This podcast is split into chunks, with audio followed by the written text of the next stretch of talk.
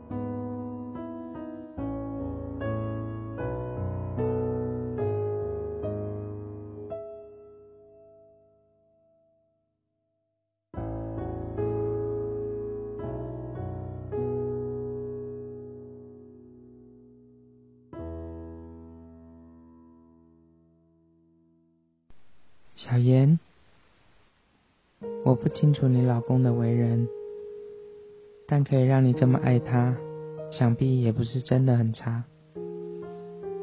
如果你只是觉得他不小心犯了错，在你自己的评估下愿意等他，就等吧。但我希望在等待的过程中，你可以尽量不那么痛苦。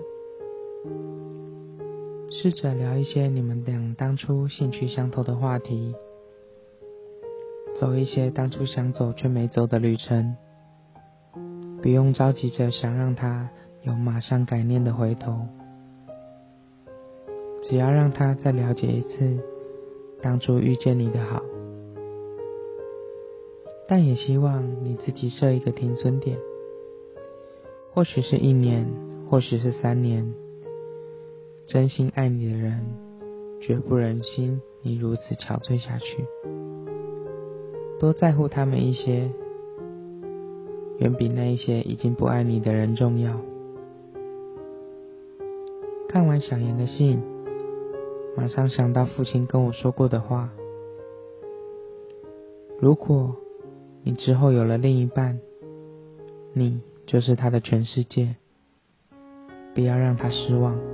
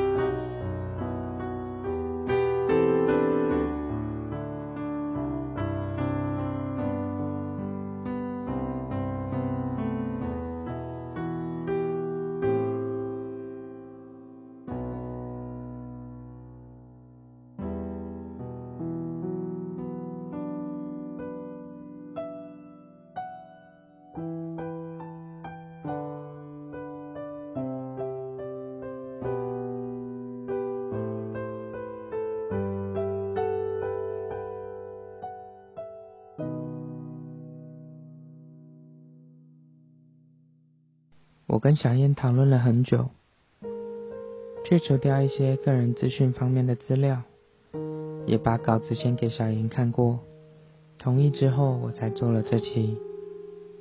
每个人在困惑或遇到问题的时候，不是所有事情都方便跟周围的人说，但不愿意说出来，自己常常会选择逃避。希望晚安说的听众。除了愿意真心面对自己的内心之外，也可以让我们帮帮你，就算当个乐色桶也好。这期节目就到这边，希望大家有个好梦，晚安。